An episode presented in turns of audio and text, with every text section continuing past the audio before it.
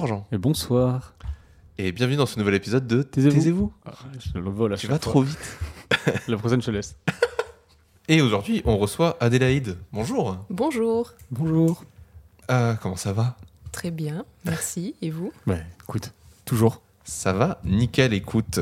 Euh, on te reçoit du coup dans le cadre de ta thèse en informatique et euh, bien, bien plus large après, sur la conception et l'évaluation d'avatars hybrides. Exactement.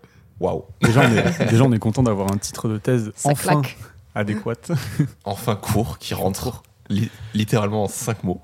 Je suis content.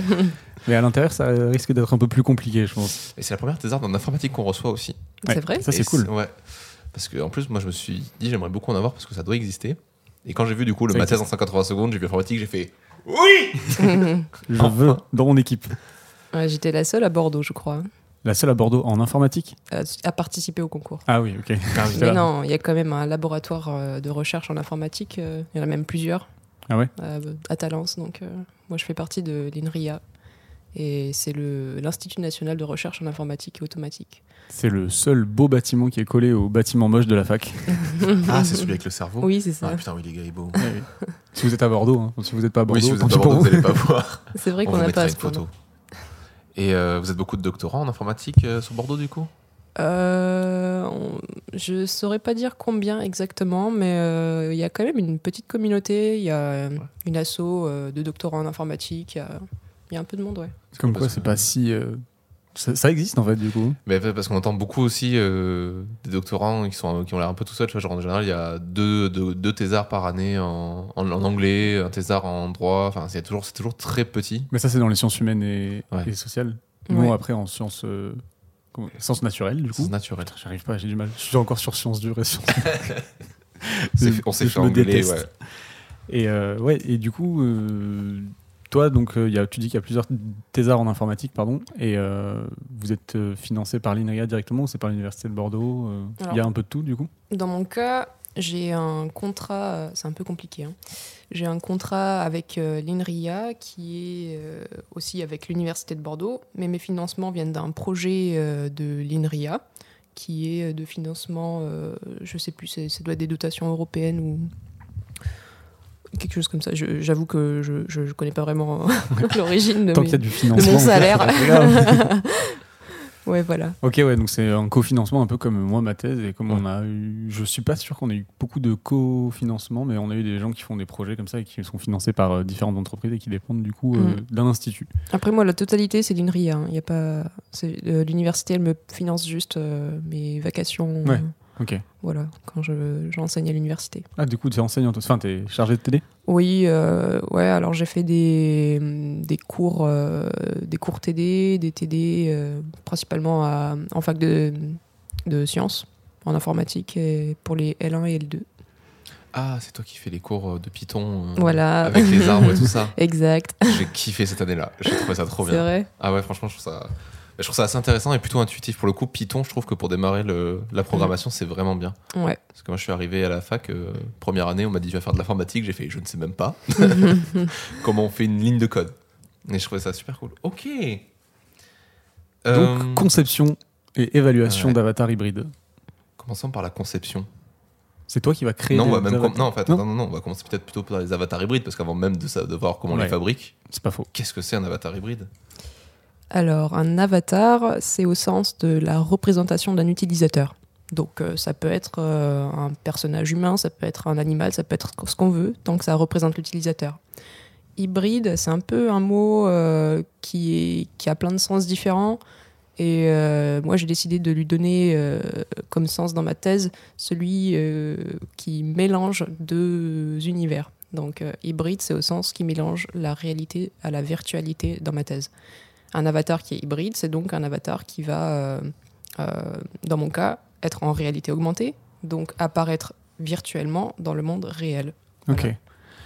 Et euh, Avatar, du coup, moi je l'entends euh, comme, euh, comme un personnage en fait dans un jeu, euh, au sens euh, voilà, euh, jeu vidéo du, du terme, on va dire. Genre RPG, Genre tout ça. RPG, trucs comme Ouais. ça.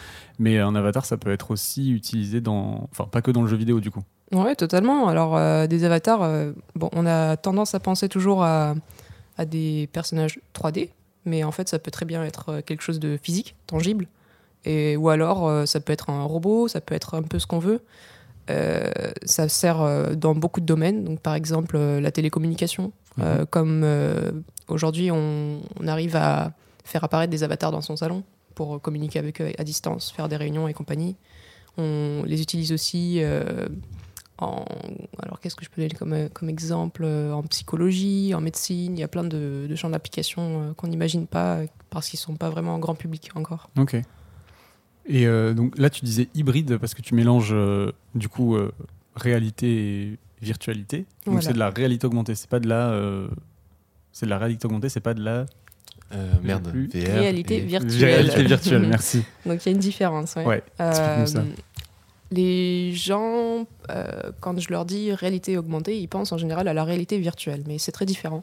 La réalité virtuelle, euh, c'est un univers 3D. On est plongé dans cet univers-là et tout ce qu'on voit autour de nous est remplacé par des objets 3D. Donc on voit plus du tout le monde réel. Et alors qu'en réalité augmentée, on reste dans le monde réel et on intègre des éléments virtuels dans le monde réel. C'est ça la différence, c'est principalement l'environnement. C'est de trouver des exemples pour qu'on voit. Donc je vois que le, la réalité virtuelle, c'est donc ce qu'on disait euh, Ready Player euh, One. C'est Ready Player One. Et je cherche du coup. Alors, je sais pas si tu as vu la série Years and Years. Ouais. C'est ça, du coup, la. Par exemple. Les, les, les, les, les, les, filtres euh, que tu apparaissent dans la vraie vie. Il y a ça comme exemple, mais il y a des trucs un peu, plus, euh, un peu plus connus. Pokémon Go. Ouais, voilà. ah, tu regardes à travers ton téléphone et puis tu vois un Pikachu dans, autour de toi, quoi. N'importe où. Mais ouais, parce que du coup, là, on, s'imagine direct un truc avec euh, soit un casque de réalité mhm. virtuelle euh, soit euh, des lunettes, genre comme les Google Glass. Ça existe aussi. Mais euh, en fait, c'est aussi surtout avec les téléphones maintenant. Alors aujourd'hui, c'est surtout avec des téléphones parce que les casques de réalité augmentée sont encore extrêmement chers et très peu grand public. C'est essentiellement vendu aux entreprises. Mhm. Et c'est difficile. Enfin, c'est des technologies qui sont assez complexes et très chères à produire comparé à des casques de réalité virtuelle. Et du coup, euh, la plupart des exemples qu'on trouve, ce sont effectivement des applications smartphone qui vont, euh, par exemple, comme Snapchat, euh, venir mettre un filtre sur ta tronche. Et, hmm. Donc ça, c'est de la réalité augmentée. Ça, c'est de, la réalité augmentée. Vous utilisez la, réalité augmentée si vous mettez le filtre chien. voilà. Vieille référence. C'est horrible. T'as déjà fait la ref à Black Mirror. Je pense qu'on aurait attendu un peu plus longtemps. C'est déjà. ok, et du coup, en Enfin, qu'est-ce que ça va être du coup pour toi la conception de ces avatars hybrides? Euh, Ma thèse, c'est une thèse qui est exploratoire. Donc, j'ai pas vraiment de problème euh, particulier à résoudre. L'objectif de ma thèse, c'est euh, bah, d'explorer comment on peut, quel genre d'avatar on peut utiliser et comment on va interagir avec eux et, comment ils vont affecter leurs utilisateurs tout ça, euh, donc c'est un peu des, objectifs différents. Et la conception, ça vient se placer au niveau où euh, je vais euh, chercher à, trouver le design le plus adapté à l'utilisateur d'Avatar.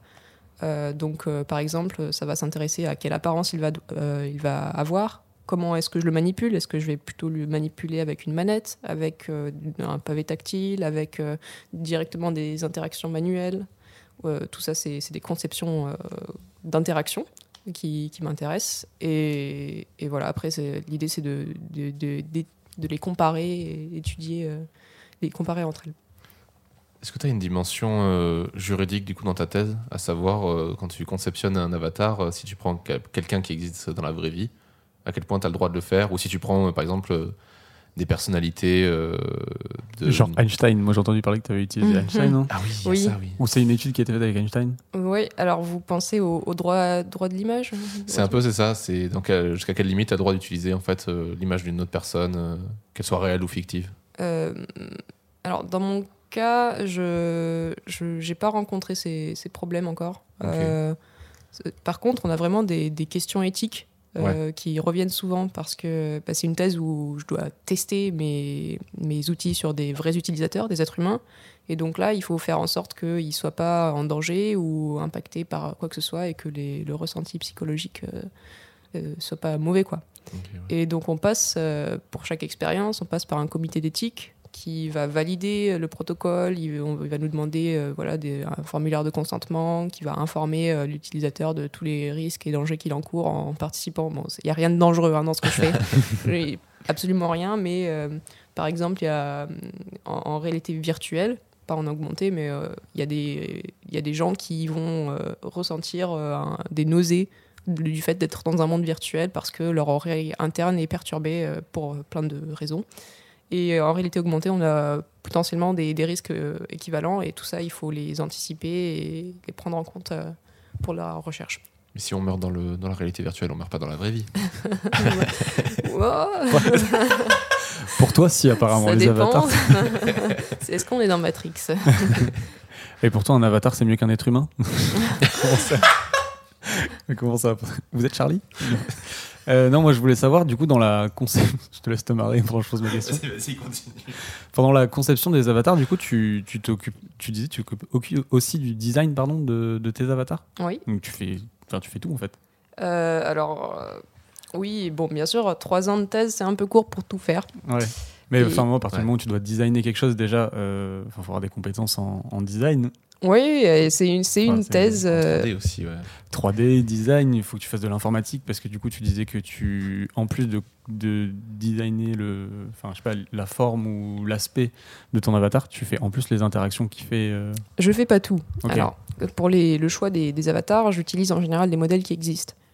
Euh, après, pour les personnaliser, il y a des outils Mhm. aussi qui existent, qui, où tu, fais, tu prends une photo de, du- de, ton utilisateur et puis ça va automatiquement générer un, avatar 3D à partir de ça.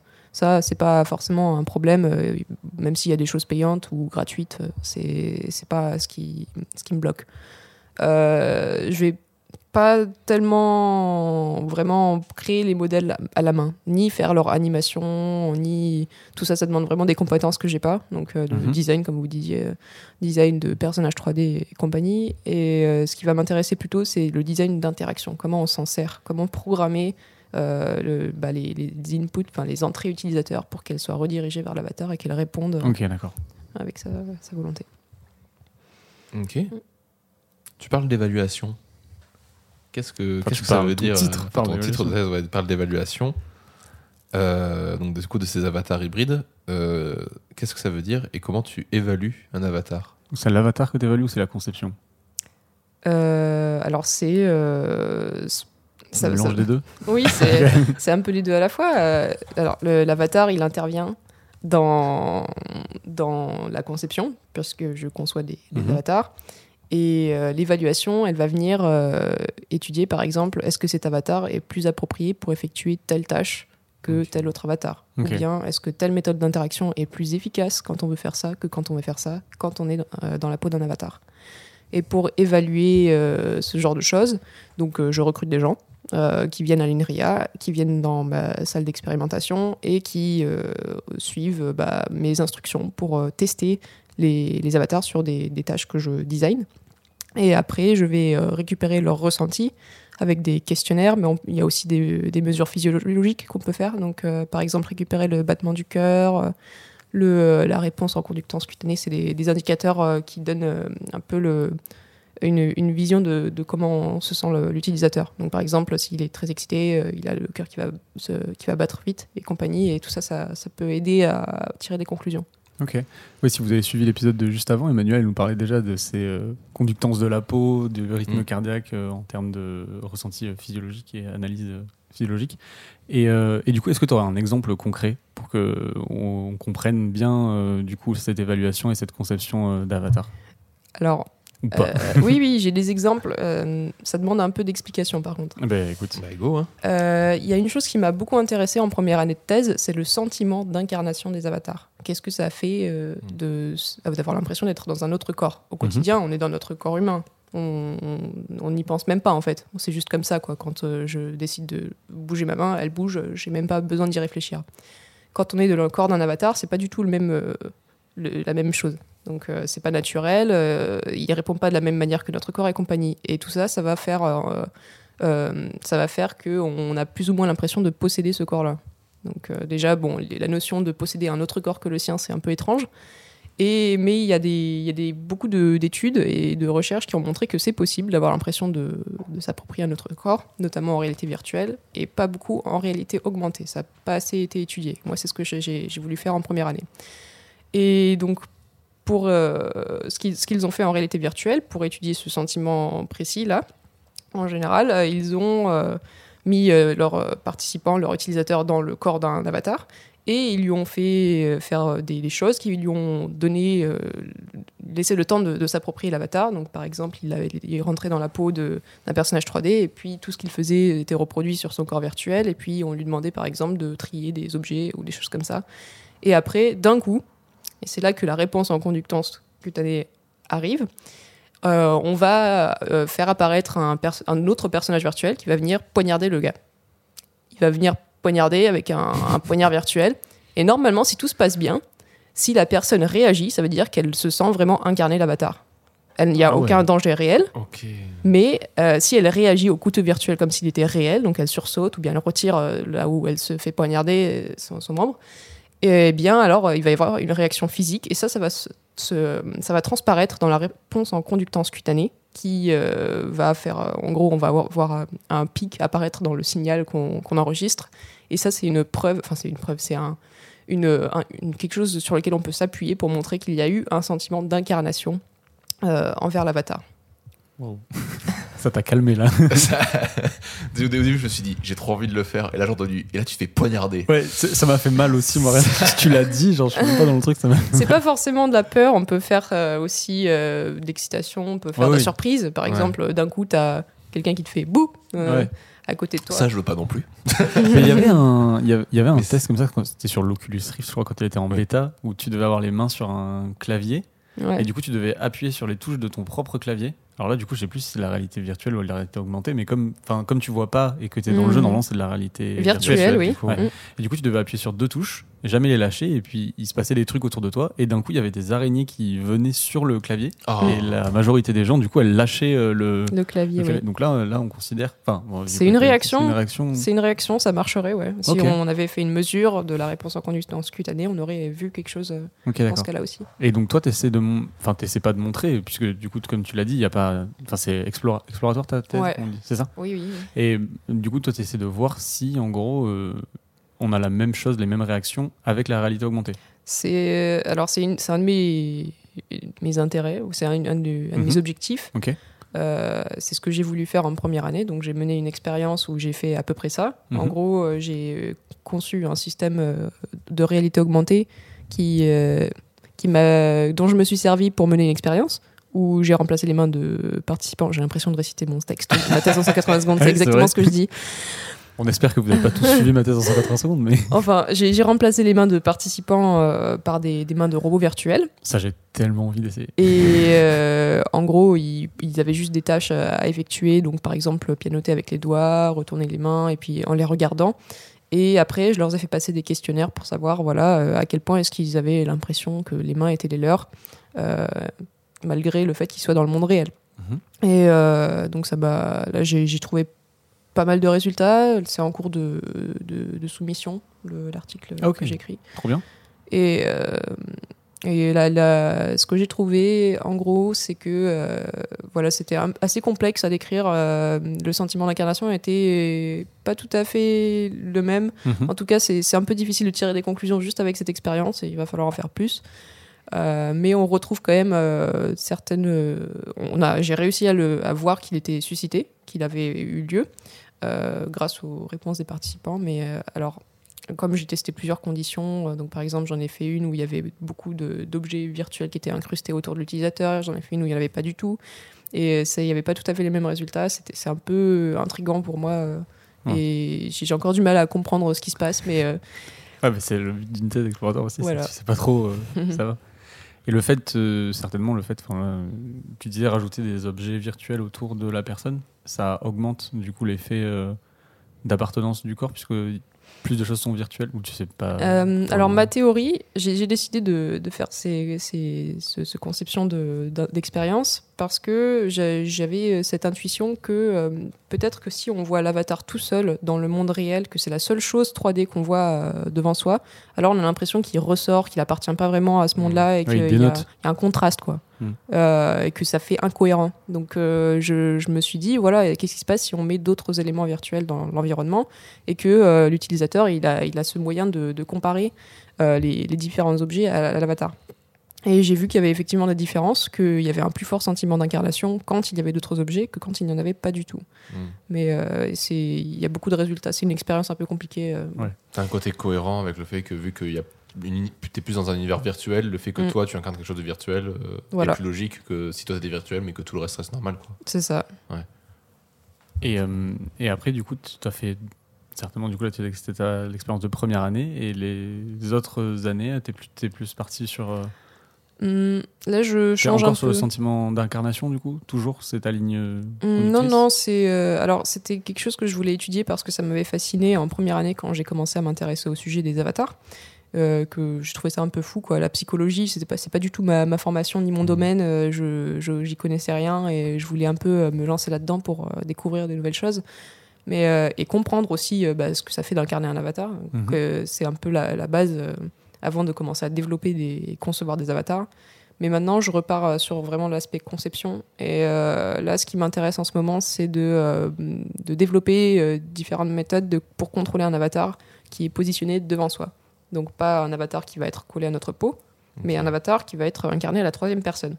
Donc, en réalité augmentée. en réalité augmentée. Ouais, ça ouais. peut paraître un peu chelou, Ça va être énervé ça. mais en gros, c'est faire un peu ce qu'on fait dans les jeux vidéo quand on Mhm. contrôle un, Ouais. un personnage, on, on l'incarne en soi. Bon, quand on a Mario devant soi avec sa manette, on- il fait exactement ce qu'on lui demande, il saute quand on veut et compagnie. Et bien là, ça va être à peu près la même chose, mais euh, dans la- le monde réel. Ah, mais euh, du coup, j'ai un exemple. Euh, le nouveau jeu Mario Kart qui est sorti sur Switch, Oui. c'est la réalité augmentée. Exact. Alors, si vous avez la référence, ou si vous l'avez pas, allez voir ce que c'est parce que c'est vraiment incroyable. C'est euh, un jeu vidéo où euh, ben, c'est le Mario Kart, donc c'est un jeu de course. euh, et en fait, on pose des choses dans notre salon. On a euh, un vrai Mario dans un vrai kart avec une caméra qui est reliée à, à la Nintendo Switch. Et, euh, et en gros, sur l'écran, on voit notre salon et le, le véhicule bouge dans le salon.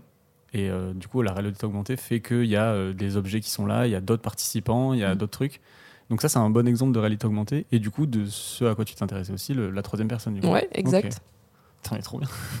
C'est fascinant. Moi j'avais- un peu l'image de- des, des mecs là qu'on a pas, pas mal vu bouger, euh, tu sais, qui sont sur le, le tapis roulant, euh, qui jouent. euh, mais je sais pas si, si tu vois, genre en fait ils sont. Ils sont sur un espèce de tapis roulant et euh, quand ils se déplacent sur le tapis, ça fait avancer le, le- leur joueur euh, dans le, sur l'écran. Ah. Euh, Ils ont les, ils ont des sortes de, je crois qu'ils ont un peu des sortes de gants. C'est un peu le, Ah oui, oui, ok, je vois. oui, le les- sorte de power glove là, Ouais. de la de la NES. Mais ça, c'est ça, c'est encore autre chose du coup. ouais, c'est pas de la réalité euh, augmentée. Là c'est plus de la virtuelle du coup, ouais. Ok. C'était plus de la virtuelle. Mais euh, du coup, je pense qu'on te le demande à chaque fois parce que tu en as un petit peu parlé euh, en plus. Genre, euh, tu t'attendais pas à faire de la psychologie. Ouais. Et, euh, Ah oui, et du coup, il y a eu ce volet, je pense. Enfin, je pense Mm. que toi, tout le monde, quand, dès que tu parles de ta thèse, il doit t'en parler, mais euh, que tu nous en parles aussi un petit peu. Genre, euh, ce côté psychologie. Du coup, tu as rajouté euh, euh, un sujet, une corde à ton arc. Enfin. Qu'est-ce que ça t'a, qu'est-ce que ça t'a apporté Est-ce que du coup tu as dû refaire des cours de psycho Est-ce que Hum, non, alors je me suis, je me suis lancée dedans en autodidacte, donc beaucoup, beaucoup, beaucoup de lectures. C'était, euh, c'était en fait un choix que j'ai fait en début de thèse quand je cherchais vraiment ce que j'allais faire, parce que vu que bon, c'est un sujet ouvert, comme je disais, je pouvais partir dans à peu près n'importe quelle direction. ça fait peur un peu ça au début ça non fait carrément peur, ouais. Ouais. Mais en même temps, ça, ça vend un peu du rêve parce que du coup, tu, tu vas faire ce que tu veux, quoi. Hmm. Et euh, donc, quand je faisais un peu de- d'état de, l'art, euh, je lisais la, la littérature sur les avatars en réalité augmentée. Bah, je voyais qu'il n'y avait pas grand chose. Bon, du coup, je suis partie côté réalité virtuelle pour voir ce qui se faisait. Et là, je suis tombée sur l'expérience dont j'ai parlé dans ma thèse en 180 secondes, celui de- d'Einstein, où euh, on a euh, un, des participants qui incarnent Einstein et qui euh, répondent à des tests de. de c'est c'est pas vraiment des tests de maths, c'est des performances cognitives qui sont mesurées euh, avec ces tests-là. Et on voit qu'elles ont des meilleures performances après avoir virtuellement incarné Einstein qu'avant en étant eux-mêmes. Et euh, ça, moi, j'ai trouvé ça complètement dingue. Enfin, c'était, Je comprends pas. je pouvais pas ne pas étudier ça, quoi. C'était. Ouais, non, c'est hyper intéressant. Je comprends pas comment c'est possible en fait. Pourquoi le fait d'être Einstein fait que tu es plus performant La confiance en soi. Exact, mais oui, c'est Ouais, ça. doit être ça. Mais... C'est tout à fait ça. En fait, c'était en- même encore plus probant pour les personnes qui avaient une mauvaise euh, estime de soi, une mauvaise confiance en soi dans leur Mhm. euh, capacité à résoudre des problèmes de maths. Et ça, c'est, ils l'avaient mesuré en amont euh, grâce à des, bah, des questionnaires qui évaluent ce genre de, de, de- de traits de personnalité. Et ils ont vu que ça fonctionnait pour tout le monde, mais encore plus pour les gens qui avaient, euh, qui se pensaient pas capables. euh, et que juste le fait d'avoir euh, une autre image de soi pendant un court instant et que c'était une image positive euh, d'une personne euh, qui était admirée et brillante, ça allait changer euh, momentanément leurs leurs compétences. Ça me rend ouf. Tu sais qu'il faut que tu incarnes Einstein du coup maintenant. non, mais moi les maths ça va. hein. Alors le reste. Ouais, c'est ça, j'essaie de chercher euh, quelqu'un d'autre. euh. Non, je trouve ça, je trouve ça fascinant. Putain, j'avais une question, ça m'énerve, elle part tout le temps. oui, parce qu'il y a trop d'infos. Euh, Mais j'ai pas, après, j'ai pas vraiment répondu à ce que tu disais. Non, non, Non, vas-y, sur la psychologie, du coup. euh, Euh, alors la psychologie, du coup, je me suis lancée dedans euh, pour, pour ce que je viens de dire. Mais euh, c'était aussi dans l'idée de me procurer un peu les outils dont j'avais besoin pour euh, bah, faire euh, développer les avatars. Euh, j'avais besoin de, de- d'avoir euh, ces outils-là de mesure euh, de l'expérience utilisateur. Comment euh, est-ce qu'on va l'évaluer euh, quand il sera dans, dans l'avatar. euh, tous ces aspects-là, je ne les avais jamais étudiés en, en école d'ingénieur. Et euh, nous, on nous apprend juste à coder, à développer des trucs, à les tester et compagnie, mais on n'apprend jamais à, à voir du côté de l'utilisateur, de l'autre côté de l'interface, euh, ce qui se passe. Et euh, voilà, donc c'était important pour moi de faire cette première année euh, vraiment sur la psychologie, et ça m'a aidé à, à, bah, donner un- à prendre en compte l'aspect humain dans ce que je développe. Ça t'a pas rendu un peu folle de Un voir peu, la ouais. psychologie euh, genre, liée à ton. Du coup, tu disais que t'étais pas du tout proche de ce domaine euh, humain, Mm. euh, ça, et de rentrer l'humain dedans. En plus, la psychologie, ça doit être euh, un peu vertigineux en vrai. Ouais, ouais, ouais, mais c'est- c'était aussi ça Ouais, qui était c'est attirant. intéressant. Non, mais c'est ça. Ouais. Ça y est, j'ai noté mes questions. Ça y est, t'as monté ta question. C'est, euh, j'en avais une, c'était par rapport euh, au cinéma, du coup. Il y a Ah toutes oui. ces questions de réalité virtuelle. Euh, je suppose que tu as dû euh, battre euh, voilà les films et les séries qui parlent de ça. Ouais. Et euh, comment tu, tu réagis face à ça? Comment tu arrives à te dire, euh, là c'est plutôt bien, bien pensé, là il y, a des- y a tel ou tel défaut euh? Mais clairement, je pense que c'est un peu. La, la question se retourne un peu parce que euh, il y a beaucoup de, de chercheurs qui s'inspirent des films, au contraire, Ouais, ça. que les films qui s'inspirent de la recherche. Euh, Aujourd'hui, euh, ce qu'on voit dans les films commence à vraiment prendre forme, commence à exister. hein. On peut voir euh, des, des personnages 3D devant soi, ça c'était impossible. hein. Maintenant, Star Wars, bon voilà, Ouais. ça, ça devient, ça devient quelque chose, quoi. Mais bon, tout est possible, ça reste de la fiction, il n'y a, y a rien à critiquer. c'est, une source d'inspiration et c'est voir, ben, pour moi, voir ce que les gens imaginent dans, dans leur tête de la réalité augmentée, c'est un peu, ça, ça crée des objectifs. voir euh, ben, comment est-ce que euh, ça devrait être? Est-ce que, est-ce que c'est parce que les gens trouvent ça intéressant, cool? Un peu comme euh, merde, euh, 2001 Odyssée de l'espace qui, euh, Ouais. qui inspire Skype. euh, les films d'aujourd'hui vous, vous inspirent à vous dire qu'est-ce qu'on peut faire, euh, comment on peut le transformer. Ouais, c'est hyper important d'avoir euh, le recul, euh, enfin ce recul-là et cette humilité de se dire, euh, bon, on n'est pas, euh, justement, on n'est pas forcément les meilleurs euh, à vouloir imaginer des choses. Il y a des gens qui peuvent imaginer des trucs euh, ouf et il faut euh, essayer de les atteindre justement pour Ouais. satisfaire un petit peu euh, le, le grand public entre guillemets. Et euh, par rapport aux expériences que tu as que as menées, tu disais que tu avais un panel du coup d'utilisateurs. C'est pas toi qui décide, c'est pas l'INRIA qui décide, c'est eux qui se présentent, c'est C'est moi qui les recrute. toi qui les recrutes. Euh, pour mon expérience, bon, j'avais euh, embarqué pas mal de mes collègues, bien sûr. Ils sont à côté, Voilà. normal. Mais euh, après, j'ai j'ai fait appel à bah, des amis, à de la famille, à tous ceux que je connaissais. Et j'avais aussi diffusé par mail, par Facebook, euh, pour que ça, ça se passe. euh, Enfin, que les gens me contactent. Et j'ai eu, j'ai eu pas mal de gens, même pas mal de gens que je connaissais pas. Et ça, ça se fait comme ça. La Ah, question de gens, c'est on postule où? Ouais, c'est exactement ça. C'est déguisé. À la prochaine expérience, si vous voulez, je vous. Ah, de ouf. Je vous mettrai un lien. Et euh, t'as besoin de, de, combien, euh, de combien de personnes pour que une expérience soit valide Alors, statistiquement euh, valide statistiquement. Alors là, c'est. euh, atteins jamais. c'est- juste ça impossible. Ouais. en psychologie, en plus, euh, c'est Ouais, très très tu compliqué. Il faut énormément de participants. euh, pff, moins d'une centaine, euh, normalement, on, on te rigole à la, à la tronche, mais Ouais. euh, Mais bon, nous, on, on fait pas ça. C'est euh, dans le domaine des interfaces euh, homme-machine. On Mhm. utilise beaucoup moins de, de participants et on fait, on fait quand même des statistiques dessus. Bon, c'est comme ça. Euh, on, on a des conclusions qui sont. On tire des conclusions, mais on est très bien conscient que voilà, c'est que sur un petit échantillon de personnes. Et donc, moi, par exemple, j'ai fait 26 participants.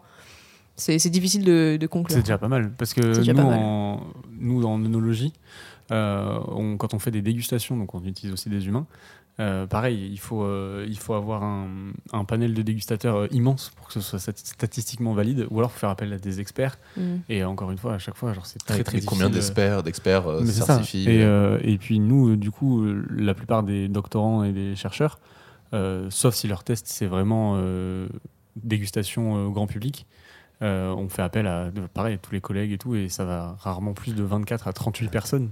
Ouais, et Euh, puis c'est biaisé. Les collègues ils- qui travaillent dans Ouais. le vin, ils vont pas Ouais, déguster pareil. euh. C'était euh, un épisode de Dirty Biology qui en parlait, je sais plus lequel, et qui disait euh, on part du principe que ouais, un, un petit panel d'experts équivaut à euh, un grand nombre de personnes, Mm. puisque ça, on retrouve à peu près les mêmes résultats, sauf si on a réussi à influencer euh, ce panel-là. Oui, et puis y a un encore une mec, fois, ça euh, dépend euh, la discipline, tu vois, parce qu'en psychologie, en dégustation, tout ça, enfin, c'est Mm. tout est hyper différent, et c'est Alors, hyper compliqué. On en regarde, dans la dégustation, il suffit qu'il y en ait un un peu grande gueule qui dise Ah, il est vraiment fruité Ça, ce sûr. vin. Et Ouais. là, bam, t'en as 20 qui sont influencés en disant Ah oui, il est fruité, c'est Non, vrai. mais ça, c'est pour ça que la dégustation et les trucs euh, comme ça, c'est vraiment un box chacun. Et Ouais. c'est- s'il y en a un qui commence à l'ouvrir un peu, tu fais bah non, c'est mort quoi. Ah, il y a de la pomme, non? Il y en a. Ouais, faut faire hyper attention à, à tout ça. ouais. Euh, J'avais une question qui sort un petit peu de ta thèse, mais je trouve, en fait, je trouve aucune information nulle part là-dessus. Mhm. Tu parlais du coup de d'avatar à la première personne et à la troisième personne. Ouais. Quid de la deuxième personne? La deuxième personne. C'est ça C'est- ouais, c'est ben alors apparemment c'est il y a un mec qui s'est un américain je crois qui s'est posé la question dans le jeu vidéo qu'est-ce que c'est que de jouer à la deuxième personne? Et il n'a trouvé qu'un seul jeu vidéo un jeu de voiture en plus ça n'a aucun sens où tu joues à la deuxième personne et euh, je me demandais si c'est quelque chose euh, si c'était une question que tu t'étais posée de, en parlant de réalité virtuelle qu'est-ce que la deuxième personne quoi? Euh, J'avoue que jusqu'à là tout de suite, je m'étais jamais posé la question de ce que c'était. Tu viens de le rajouter un Je- chapitre. je- je- J'arrive même pas à imaginer ce que c'est en fait. Tu as vu ce que, à quoi ressemblait ce jeu Ouais, vidéo? alors c'est l'extrait qui montre, c'est assez, en plus c'est assez déroutant. Euh, alors, ça- non, alors le jeu vidéo apparemment c'est improbable et c'est assez naze, mais l'idée derrière est assez cool. C'est qu'en gros le gars euh, remonte dans le passé et il conduit du coup la voiture et le point de vue que tu as c'est le gars qui conduit la voiture. Mais la voiture que tu conduis, c'est la voiture que tu vois depuis la voiture dans laquelle t'es. Oh là là. Ouais. J'ai rien compris. en, en gros, euh, tu vois, tu vois depuis le pare-brise d'une voiture, mais la voiture que toi tu conduis, c'est la voiture que tu vois depuis La le pare-brise de cette voiture. D'accord. ok. Ça, ça me fait Tu vois, dans en, le cerveau. en- c'est ça, c'est dur. en gros, t'es, euh, tu joues un jeu à la première personne, mais le perso que tu incarnes, c'est le compagnon de celui que tu vois. Ouais, ouais, ok. Hmm. Et ça, en fait, c'est des questions apparemment qui sont très peu posées dans le jeu vidéo actuellement. Et je me suis dit, putain, genre, mais est-ce qu'on en parle euh, Est-ce qu'on a, est-ce qu'il y a des gens qui ont travaillé là-dessus, ou qui recherchent, euh, qui recherchent ce que c'est en fait, parce qu'on n'arrive même pas vraiment à le définir en fait. Bah, sans doute, hein, tu serais étonné du nombre de recherches étranges qu'il y a. euh, je Bah, je suis chaud. sur beaucoup, beaucoup de- d'articles étranges euh, en étudiant les avatars et c'est possible hein, qu'il y ait ça. Ok. Euh, combien de temps tu passes par jour ou par semaine derrière un ordinateur, du coup, en thèse en informatique Euh, Là, pour nous, de suite, enfin, moi, avant de te connaître euh, et de ce que tu viens de dire, j'étais là, elle doit passer, du coup, sa vie derrière un ordinateur. Déjà qu'en tant que thésard, je passe pas mal de temps sur mon ordinateur et j'ai rien à voir avec l'informatique. Mais, euh, mais là, du coup, on a vu que tu faisais de la psychologie, des trucs comme ça, donc. Hmm. Bah, au quotidien, c'est full time. hein, C'est Ah ouais. euh, 8 heures. euh, ouais. De, du, de l'embauche à la débauche, c'est euh, que du PC. euh. Et après, les moments où je suis pas sur l'ordinateur, c'est quand je teste euh, mes développements sur un casque. Donc, Mhm, euh, je vais tester mon, mes avatars euh, directement dans mon salon. Ou alors, quand euh, je fais des manips, ou enfin des, des, des expériences, où là, bon, je, je passe beaucoup, de temps, beaucoup moins de temps sur l'ordinateur parce qu'il y a beaucoup de préparation euh, physique. euh. Voilà. Et pour sortir de ta thèse, tu fais quoi du coup? À côté, À côté, bah, là, en ce moment, pas trop, pas grand chose avec le couvre-feu, mais euh, à la base. euh, à la base, euh, je joue dans un groupe. Ah, mais oui, c'est vrai. Tu ah oui, non, mais c'est vrai, ça m'avait impressionné. Parce que du coup, on Ah s'était bon vu euh, pendant euh, ma thèse en 180 secondes. Oui, je. Ouais. Enfin, vas-y, je te laisse raconter parce que moi, j'ai trouvé ça fou. Ah oui, non, je, je me souvenais même plus que j'avais dit ça. Euh, quand j'étais en école d'ingé, euh, il y avait, je voulais absolument faire partie d'une fanfare. Oh, stylé euh, parce que je voulais apprendre à jouer un cuivre. Et Oh, euh, ça, c'est l'introduction, ça. Attends. Quel enfer, c'est tellement dur d'apprendre les instruments avant. ouais, ouais, mais bon, j'étais motivée quoi. Ouais, bah il faut. hein. Et du coup, euh, on- j'avais vu la, la plaquette alpha, c'est le, le petit euh, truc qu'on vous donne euh, quand tu es en prépa euh, pour voir ce qu'il y a comme club et asso dans l'école Ah, avant de postuler. Et je voyais qu'il y avait une fanfare, sauf que quand je suis arrivée, il n'y en avait pas. Donc, euh, des grosses déceptions. J'ai choisi une école pour faire de la fanfare, il n'y en avait pas. Je commence à voir le- l'histoire Attends, commence à se tracer là. Et du Faire coup, un euh, fais un court-métrage. du coup, j'ai fait un mail-all à toute mon école pour dire euh, voilà qui veut monter une fanfare avec moi. Et euh, moi, sachant pas du tout jouer quoi que ce soit, j'ai recruté plein de gens. Et euh, c'est comme ça que j'ai rencontré mon copain. Non, un- mais oui, c'est Voilà. incroyable. Non, mais en plus, surtout. Vas-y. Du coup, bah maintenant, je suis bassiste. J'adore, j'adore cette chute. Bah, bassiste dans un groupe de jazz. euh, Non, mais voilà. c'est- Alors, moi, je voulais jouer dans une fanfare pour jouer un instrument avant. Il n'y en avait pas. J'ai créé une fanfare et je joue pas d'instrument avant. Ouais. Ça me fascine, c'est trop bien. Bon, bah, j'ai quand même trouvé mon compte parce que c'est c'est un super instrument à la base. Et du coup, tu fais partie d'un groupe. Donc, quand tu pouvais jouer, tu. Mm. C'est un, un brass band. Ah, Donc, euh, c'est la fanfare qu'on avait montée, euh, a un peu évolué. Et puis, on n'a jamais vraiment. Vu qu'on jouait jamais vraiment en se déplaçant, comme les fanfares traditionnelles, euh, avec euh, des lyres pour accrocher les partitions sur les, les instruments et tout, on était tout le temps en fixe. Bah, on a décidé qu'on serait un brass band. Donc, c'est un ensemble de cuivre, vent et euh, percussions euh, qui jouent comme un orchestre euh, en fixe. Et on fait euh, voilà, des, des morceaux d'un peu tout. euh. Est-ce qu'on peut vous écouter quelque part sur internet? Euh, ouais, alors on n'a pas beaucoup de morceaux enregistrés parce qu'on n'a pas d'ingé son. mais euh, le message. C'est ça, les gros messages pour toi. mais euh, on a des vidéos euh, de nos événements quand on fait des concerts et tout. euh, on a pas mal sur notre page Facebook principalement. C'est quoi pas- le nom? Ça s'appelle Brass Band Theory. Oh là là. Oh là là, le oui. beau jeu de mots, on adore. Je suis heureux. Putain, mais trop bien. Ok, donc tu fais ça pour euh, essayer de. Ouais, bah là, les répètes viennent juste de reprendre parce qu'on avait interdiction de jouer. euh, comme notre local est dans l'école d'ingé où euh, Mhm, on mhm. avait monté la fanfare, euh, tout était fermé et c'était impossible euh, à jouer sans masque. C'était un peu. Surtout pour les instruments avant, du coup. Voilà, ouais, c'est compliqué. et- Mais bon, maintenant ça reprend, donc je suis contente. Ok, cool, mais on est content pour toi aussi. Bah de ouf. Et, euh, et du coup, là, on passe sur la question un peu plus euh, personnelle. Euh, ta thèse euh, se passe bien? Hmm, bah, je pense que oui. Ouais. au niveau, euh, niveau ce, que, ce, que tu, ce que tu fais dans ta thèse Est-ce que tu es contente? Est-ce que Alors, euh, bah, je suis un peu si tu frustrée. veux pas en dire trop, t'es pas obligé. hein. Je suis un peu frustrée ces derniers temps parce que bah, toutes les soumissions que j'ai fait euh, se sont fait euh, rejeter. Mais Soumission euh, d'articles, voilà. on est obligé, enfin, on est obligé Ah, d'en écrire merde. au moins un. Toi, t'es obligé d'en ça écrire un ou dépend, ça dépend des labos. Euh, oui, nous c'est un dans une conférence euh, ou notoire normalement. D'accord. Et donc là, toi, t'en avais soumis beaucoup J'en avais euh, soumis, euh, bah, j'en ai soumis un tout petit qui a été accepté dans une toute petite conf en première année. Après, j'ai soumis le papier pour mon expérience qui a été rejeté Aïe. et euh, que j'ai resoumis la semaine dernière. On croise les doigts, du coup. Et euh, voilà. Et après, j'ai soumis un état de l'art euh, dans un journal euh, qui est euh, en cours de révision majeure. Donc, c'est un Ah. peu fatigant, quoi. Et puis, Ouais, j'ai ouais. resoumis encore un autre papier ou qui a été refusé pour. Enfin, bref, beaucoup de papiers, quoi. Mais Ça, c'est des trucs un peu de- difficiles Ouais. en thèse. Ouais, c'est c'est un peu dur de voir bah, quand tu as travaillé 4 mois, 6 mois sur un truc, que les gens ils te, ils te disent bah non, en fait c'est pas assez bien. Ouais. C'est c'est un peu, ouais, c'est c'est flinguant, mais bon.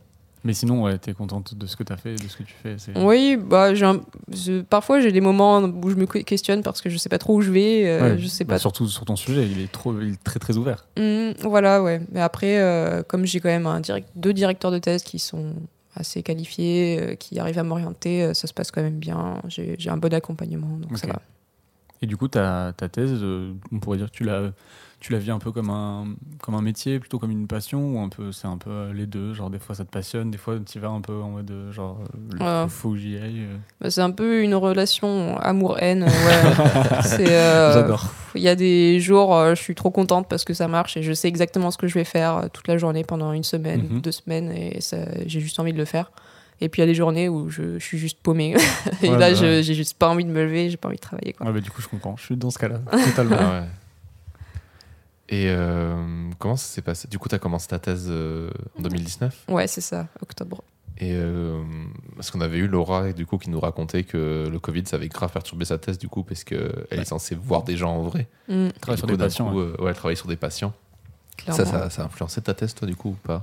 Le confinement et tout Ouais, ça. le confinement, le- les restrictions, tout ça. Ouais, je pense que au total, j'ai dû perdre un mois de travail à juste euh, m'adapter, euh, changer d'environnement et tout, euh, tout réinstaller et tout. enfin, bref, euh, je pense que c'était un peu pareil pour tout le monde. Mhm. Et après, bah, le fait de ne pas pouvoir expérimenter pendant longtemps, euh, bon, c'est, j'avais pas prévu d'autres expériences, mais, euh, mais c'est, oui, c'est- il y a des restrictions. On peut pas aller au labo pour euh, bah, échanger avec ses collègues, euh, se faire aider sur des problèmes. Euh, c'est- tout ça, c'est, ça ralentit C'est énormément. un peu frustrant, ouais. Ouais. Et les lun- euh, alors là, je reviens sur les lunettes. euh, Est-ce que c'est des- toi, tu utilises des lunettes de réalité euh, augmentée? Alors, c'est un casque. C'est un casque? C'est un casque euh, qui s'appelle le HoloLens, qui est développé par Microsoft et qui tourne sous Windows. Microsoft, si vous pouvez envoyer un chèque, on a dit Microsoft trois fois. Et euh, grosso modo, c'est euh, quelque chose euh, qui. C'est une espèce de casque où il y a une visière transparente qui, euh, qui est faite avec un verre euh, complexe qui est traité euh, très, très difficilement. C'est les casques dans Star Wars. Wow. Ah oui, Non, je non, vois, pas exactement, mais euh, c'est une espèce de visière. Ça ressemble vraiment à une visière comme ça et euh, qui prend à peu près la moitié de ton visage. Et euh, du coup, tu as des caméras et pas mal de capteurs qui sont embarqués dans le casque. Donc, tu as comme ce que tu as dans, Ouais. dans le téléphone, des gyroscopes, des, des machins. Et euh, pour euh, trouver ton orientation et tout. Et des caméras, du coup, qui vont faire du suivi de tes mains. Ils vont voir euh, quand tu fais un geste, par exemple, quand tu veux sélectionner quelque chose, il va pouvoir détecter que tu pinces tes doigts. Ou alors, euh, J'ai tellement envie d'essayer. venez au labo un jour. Ouais, ouais, trop. Mais moi je suis chaud. M'invite pas dans un labo. T'es à Disneyland. Ah non mais je kiffe. C'est ça. Quand on pourra. Moi je vais pas à Disneyland. Je préfère aller dans labos. l'INRIA. Mon, moi mon Disneyland c'est Cap Science. Mais ouais, on a de la chance. euh, C'est ça. C'est. Je m'estime assez euh, chanceuse là-dessus quand même d'être dans un labo qui est assez gros et qui a pas mal de financement Mm. parce qu'on a quand même accès à des technologies euh, où, où clairement ce serait pas possible dans un petit plus Mm. petit labo. Un Hololens c'est quand même 4000 euros. Donc euh, Bah après, la recherche, c'est cher. hein. Ouais. Ouais. 4000 euros, je dis petit bras en vrai. Oui non c'est machines c'est- qui existent euh, Ouais mais ça, si tu Oui, multiplies pour, par euh, 10 tu non, vois non, genre mais pour, euh, le mettre sur plusieurs personnes. pour le Mm. grand public, c'est c'est énorme les budgets qu'il y a sur des thèses. Euh, je me demandais, j'ai un, un ami qui euh, avait travaillé un peu là-dessus, là, sur l'avancée de la réalité augmentée virtuelle euh, dans le travail. Nous, dans l'audiovisuel, il demandait si ça allait pas euh, remplacer, nous, nous remplacer dans le travail, remplacer l'ordinateur. Est-ce que tu penses que ça, tous ces travaux là de, de recherche sur la réalité augmentée, ça, va, ça pourrait avoir un- une implication sur la vie de, de tous les jours?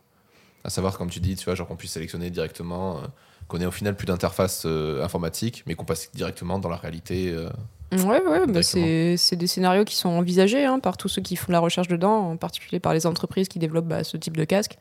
Et euh, clairement, quand on voit bah, leurs vidéos, leurs démos, c'est- ça vaut un peu ce genre de rêve de, de, de situation où bah, tu es dans le train et puis euh, t'as pas d'ordinateur de- devant toi sur ta tablette, mais tu as juste un casque sur la, sur la tête et puis tu manipules les trucs devant toi, mais personne voit ce que tu fais. Donc c'est euh, côté vie privée, c'est sympa quoi. Te- Je suis mais en train d'avoir l'image de. Alors, quand t'as le casque, ça doit être super cool, mais le mec qui te regarde à côté. Oui. Alors, ça, ça peut sembler très bizarre, mais c'est après tout, c'était aussi très très bizarre d'avoir des AirPods au début, quoi. C'est vrai. Tout le monde se foutait de leur gueule. J'en ai tout le temps maintenant. je me suis foutu de la gueule des gens qu'on avait, je ne peux plus m'en passer. Mais Je voilà. trouve ça trop bien. Et les gens qui parlent tout seuls euh, sans avoir un téléphone, ça, ça fait un choc au début, euh, Et maintenant, sans fil, sans rien. Ouais. C'est vrai. Maintenant, on parle dans la rue tout seul et puis ça choque plus personne. J'avais tellement pas pensé à ça. Tu remets en question beaucoup de choses. T'imagines si tu vas chez le médecin et la son casque qui fait oui, qu'est-ce qui vous arrive? Et puis tu cliques à côté. fais, Quoi? Vous n'êtes pas à jour sur votre sécurité sociale, monsieur. Non mais c'est trop bien et, euh, et aussi moi enfin ce que je trouve ouf c'est cette expérience avec euh, Einstein ça enfin de savoir que un, un interface euh, irréelle et du coup si toi euh, t'es- ta recherche euh, avance vers ce vers ce sujet de calquer euh, quelqu'un euh, sur nous pour avoir en gros plus confiance en soi dans, dans cet exemple mais ça peut être euh, ce que tu, tu nous avais dit c'est réussir un examen des fois ça peut aussi jouer sur la confiance en soi et du coup tu- Ouais. Et enfin, euh, ouf je trouve ce, ce que j'ai pas dit, c'est que ça, ce genre de, de phénomène, ça a été observé pas que pour euh, bah, les performances en mathématiques. On peut le voir pour plein d'aspects euh, d'une personnalité, d'une réaction. Par exemple, ils ont fait, ils ont décliné cette expérience en plein d'autres expériences. Où ils ont fait euh, incarner par exemple bah, une femme noire à des hommes blancs, voir ce que ça faisait, est-ce que ça a diminué les biais racistes ou ce genre de choses. Et effectivement, ils trouvent des résultats là-dedans. Pareil pour euh, aussi, ouais. une personne qui se fait euh, agresser euh, dans la rue. Qu'est-ce que ça fait d'être à sa place et qu'on voit les gens ne pas réagir et passer leur chemin ce, Tout ce genre de, de phénomènes qui peuvent être étudiés grâce à la réalité augmentée et qu'on ne pourrait pas étudier sont maintenant euh, possibles. Enfin, on peut faire des expériences là-dessus parce que concrètement, bah, on ne pourrait pas changer la couleur de, de la peau d'une personne euh, euh, de manière réaliste euh, au quotidien sans cette technologie. Et du coup, on découvre pas mal de, de- de mécanismes qu'on n'avait pas soupçonnés dans notre cerveau grâce à ça. Et euh, idéalement, enfin, une chose qui me fait un peu fantasmer dans ma thèse, c'est l'idée que ça puisse perdurer, ce genre d'effet. Que est-ce que, par exemple, Mm. si on, on incarne Einstein au quotidien, est-ce que ça finit par, par rester quoi le, L'acquis qu'on a eu euh, pour ce- ce- pendant ce court instant, est-ce qu'il y a une résilience de ces effets-là euh, à, à longue durée? Et euh, ça, c'est des travaux qui sont en cours et qui intéressent pas mal de gens, mais on est encore très loin de savoir si c'est possible ou pas. Quoi. On pourrait déraciser des gens. De ouf. Trop bien. Ouais. Du coup, en fait, tous ces travaux de recherche, ils vont vraiment plus avoir une implication euh, d'un point de vue genre plus thérapeutique euh, en psychologie et tout ça aussi. Ce- c'est oui, ces, ces recherches-là, elles cherchent à vraiment euh, améliorer le, bah, le bien-être, Mm. faire une prise de conscience et compagnie. euh, on peut imaginer plein de choses. euh, par exemple, traiter les troubles d'an- d'anorexie. Ça, c'est, il y a beaucoup de papiers là-dessus d'ailleurs, de, de personnes. On fait incarner, bah, voilà, des avatars avec différentes tailles, et puis on essaie de faire prendre conscience bah, que la personne, elle n'a pas forcément le physique qu'elle pense avoir. Parce que c'est vrai qu'en plus, euh, il me semble que chez les anorexiques, il y a un problème de. euh, ils ne se voient pas comme ils sont réellement. Oui, elles se voient plus grosses qu'elles ne le sont. Voilà. Mm. Putain, mais ça a l'air trop. Mais en vrai, ça a l'air. C'est c'est trop bien. Genre. euh, Mais moi, j'avoue que Ça donne je le serais vertige un peu. perdu, tellement perdu sur euh, le truc, le- enfin l'immensité des choses que tu peux faire. euh. Et surtout que ça, ça doit avancer hyper vite. Ouais. Genre euh, là, t'es à combien de, t'es à deux ans, là? Ouais, un an et demi. un an et demi. En un an et demi, t'as vu des trucs qui sont allés hyper vite, non? Ouais, clairement, euh, c'est difficile de, suivre un peu euh, tout ce qui sort, euh, tous les développements, tous les papiers qui, qui- qui sont publiés là-dessus. euh, c'est- Il faut vraiment rester à jour tout le temps. Quoi. Hmm. Mais c'est trop bien du coup pour toi d'être euh, un peu au début de ça. Enfin, on en Ouais. est encore qu'au début. Du coup, c'est trop cool de Mm, mm. pouvoir faire partie de, de ça. Ouais, ouais, c'est ça qui est bien aussi. C'est vraiment des choses récentes et puis euh, il y a un espèce d'engouement un peu euh, Hmm. dans, dans le domaine de recherche et ça, c'est sympa. Ouais, ça intéresse vachement les gens. Enfin, tu vois, nous, euh, Ah bah on est depuis tout à l'heure comme ça. Oh, oh, non C'est trop cool. On est peut-être pas les plus représentatifs de la population. Oui, puisqu'on mais fait ça pour ça aussi. Mais Mais c'est vrai que c'est assez intéressant. Comment tu, comment tu recentres du coup tout ça dans ta thèse après? Parce que genre, c'est vrai qu'on a quand même parlé de plein de choses, genre de l'implication que ça peut avoir dans, dans le jeu vidéo, mais même dans la dans l'application dans la vraie vie, et tout ça peut avoir un, aspect euh, psychologique, mais aussi médi- médicinal. Enfin, comment au final après tu arrives à faire le tri dans. Enfin, c'est Mm. pas plutôt comment, mais c'est qu'est-ce que tu fais le tri dans tout ça pour le ramener à ton sujet à toi, vu que tu es encore dans l'exploration du coup. Bah, il reste un an et demi déjà. Oui, c'est un ami, c'est sûr, mais En fait, euh, toutes les choses que j'ai appris euh, sur le sentiment d'incarnation, je vais les utiliser pour, euh, voilà, quand je vais construire, un- concevoir des avatars, pour améliorer l'expérience utilisateur, faire en sorte qu'il soit le plus confortable possible dans la peau de son avatar. Euh, donc ça, ça passe par plusieurs, plusieurs euh, choses. Par exemple, euh, si tu as une personne qui est de sexe féminin et que tu lui mets un avatar de sexe masculin, ça risque de poser des, des, des biais, des problèmes, des inconforts. Ça, il y a des papiers qui l'ont montré. Euh, et ce genre de, de, de- d'a- de choses que j'ai appris en première année, je vais pouvoir les appliquer en, quand je vais faire mes avatars. Donc voilà, c'est l'idée, c'est de vraiment de, de savoir comment vraiment mettre le plus à l'aise possible l'utilisateur et faire en sorte que ce soit le plus naturel possible d'être dans le corps, d'utiliser un autre corps, et pour pas que ça soit, ça demande trop d'effort mental et euh, qu'il puisse euh, faire ce qu'il veut efficacement, quoi. Donc tout ça en fait, c'est ce qui te sert à évaluer euh, tes avatars quoi. Par exemple, ouais. Et à les concevoir. on revient sur le titre de la thèse en fait.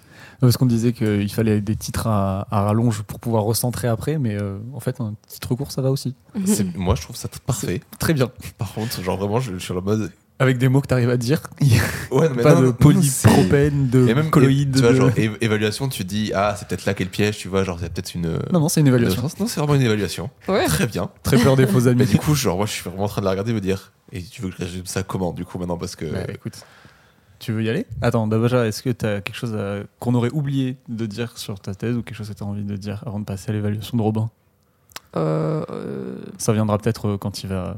je sais pas. Big up à mon équipe. Allez, C'est le premier big up qu'on a. Premier big up, j'avoue. Enfin, quelqu'un qui se soucie de ses collègues, ça fait plaisir. N'est-ce pas, Jean?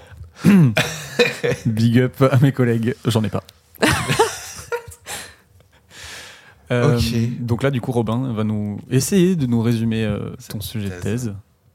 Euh, Bon courage. Ouais. Ouais. Et puis tu le corrigeras si euh, il faut le corriger, Ouais. et tu le féliciteras s'il faut le féliciter. Euh, Là, je merci euh, de m'encourager, je veux dire. suis toujours là dans les bons coups. Oh. Oh oui Quelle transition tout trouver Pas du tout. Euh, Putain, c'est hyper compliqué. Je sais. En fait, je sais pas trop par où commencer. Euh, T'as pas le droit de lire le titre. Oui, je sais. L'idée, c'est pas que je relise le titre et que je dise c'est ça. Bah oui, c'est trop bien facile. sûr. Euh, Je vais essayer, je vais essayer de le, de le résumer comme ça. En gros, ta thèse, c'est d'explorer euh, les possibilités d'avatar euh, qui existent dans la réalité augmentée, Mhm. plus précisément, et de savoir ensuite euh, quels, euh, quels à quoi peuvent servir quel avatar, quelles utilisations spécifiques. euh, en fait, c'est de faire le tri, en fait, de- de- d'organiser tout ce qui sera euh, les avatars de, enfin, l'utilisation de la réalité augmentée de demain, quoi. Ouais, c'est euh, c'est de, de vue de haut, c'est ça, ouais. De pardon? Vue Vue de de, Ah oui, dessus. de euh. Mais c'est quoi du coup la différence, Robin, entre la réalité augmentée et la réalité virtuelle Ça c'est bon, ça va. Du coup, j'ai capté. La- en gros, la réalité virtuelle implique un, un monde virtuel, alors que la réalité augmentée se passe dans notre monde à nous. C'est ça. Hyper bien résumé. Là, paf, Jack. Il y a quoi? Alors du coup, il y a... J'ai noté plein de trucs. C'est peut-être la, la thèse sur laquelle j'ai pris le plus de notes. hein. C'est pour le coup. euh, L'aspect psychologique, moi je pense qu'il faudrait peut-être. Ouais, mais c'est. ben, on a pas mal parlé de ça, mais c'est vrai qu'on a aussi parlé de, de son implication dans le milieu médical. Donc, euh, c'est vraiment chercher euh, quel, utilisa- quel, quel avatar va avoir quelle utilisation et pour, soi, pour euh, utiliser quoi. euh. Après, est-ce que, est-ce que euh, ça va, en fait, ça va servir peut-être de panel et de catalogue pour pouvoir se dire, euh, ben, tel, euh, par exemple, Einstein peut servir à redonner confiance en la personne. euh, Mm. Euh, tel personnage euh, de, de jeu vidéo peut te permettre euh, de- de- d'augmenter telle, telle caractéristique. Mais est-ce que la limite est pas le côté, genre, au final, il va rester que l'humain et euh, est-ce que quelqu'un, par exemple, aura du, du mal à rentrer dedans et que ça va, il aura peut-être besoin d'un autre personne. Par exemple, si Einstein ne marche pas sur quelqu'un, est-ce qu'il n'y a pas une autre personne qui pourrait lui servir pour mieux se sentir euh, Ouais, bien sûr. Pesquet? Oui, c'est possible. hein. On, est, on a tous un peu notre Ça, histoire ouais. et puis nos, nos côtés, notre personnalité. Et tout est différent. Il y a un grand enjeu derrière la personnalité des personnes. D'ailleurs, euh, c'est quelque chose dont j'ai pas parlé, mais effectivement, le sentiment d'incarnation, ça a montré qu'il est influencé par euh, bah, certains traits de caractère. Donc, il y en a un qui a été récem- récemment montré, c'est celui euh, du lieu de contrôle. C'est un peu. on n'en- n'entend pas trop parler, mais en gros, c'est le fait de croire qu'on contrôle son destin ou pas. C'est si- Mm. si on a un lieu de contrôle interne, alors on a l'impression qu'on est euh, responsable des choses euh, qui nous arrivent, que c'est nous la, la cause de nos actions. Donc si j'ai par exemple, euh, si par exemple j'ai une promotion, c'est que j'ai bien travaillé. Alors que d'autres personnes vont croire J'ai de la chance. Que c'est de la chance, Mm. que euh, c'est- voilà, c'est mon patron qui m'aime bien, c'est euh, telle Mm. ou telle chose. euh, Il y a vraiment une notion de destin et de, euh, de chance et compagnie. Et ça, c'est un- une, une caractéristique des personnes qui vont jouer sur leur sentiment d'incarnation et sur leur capacité à incarner un avatar ou pas. Voilà. Bah, ça on tu l'avais pas noté Et celle-là. bim ça, ça nous cloue le bec à chaque fois. C'est. Putain. Est-ce qu'il aurait oublié de mentionner quelque chose de très important dans, dans ta thèse Qu'il fallait surtout pas qu'il oublie? Ça, il dit ça et je- à chaque fois, je sens que c'est que j'ai oublié quelque chose. et Non, non, trop pas en Non, plus. bon, ok. Pas du tout. Moi, je trouvais que c'était assez clair. Non, non, c'est c'est plutôt bien. Tu as dit voilà, que je m'intéressais aux avatars en réalité augmentée, que je cherchais à les concevoir, euh, enfin, à voir euh, quel type d'avatar était plus Mm. approprié pour euh, quelles utilisations. Après, il y a peut-être des choses que j'ai oublié de dire.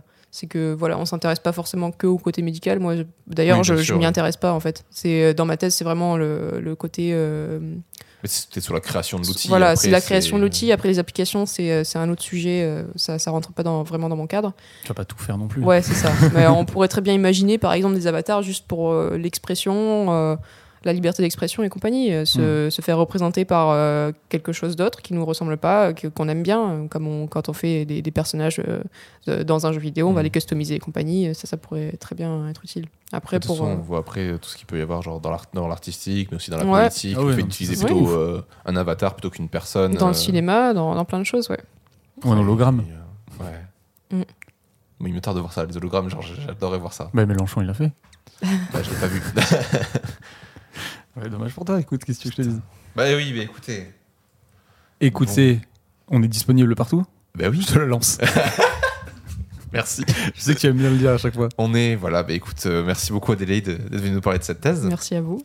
Euh, vous pourrez retrouver du coup cet épisode et tous les autres épisodes de Taisez-vous sur Spotify, Deezer, YouTube, Apple Podcast et Ocha, euh, Petit qui, chat. nous est, qui, nous, qui nous héberge. Euh, voilà, on a un Discord du coup. Bienvenue. On en parlait et bienvenue sur le Discord si jamais vous nous rejoignez. euh, sur lequel vous pourrez retrouver du coup la, la thèse d'Adélaïde et tout ce dont on a parlé au cours du, du podcast, euh, des informations qu'on aurait pu euh, euh, chiner à droite à gauche. Euh, voilà, c'est donc Taisez-vous est un podcast audio Mori. On vous invite aussi à aller écouter les autres. Pour l'instant, à mon avis, en ligne, il n'y a que euh, toujours des bons coups et euh, qui parle sexualité et Divine Féminine, une fiction audio qui parle d'amour et de et de euh, musique. C'est mon propre podcast. amour et sexe. Ouais, j'avais. Raté. Euh, voilà, on espère que ça vous a plu, que ça vous plaira. Et sur le Discord, et c'est- n'hésitez pas à poser vos questions intelligentes, s'il vous plaît. Et pertinente. et pertinentes. Et euh, si Adélaïde, tu as un petit peu de temps, euh, tu pourras répondre. Ou alors on t'enverra seulement celles qui euh, nous semblent petit tri, ouais. importantes. Voilà. Ok. Voilà, Et- Super. À bientôt. À bientôt. Merci à vous. Salut. Salut.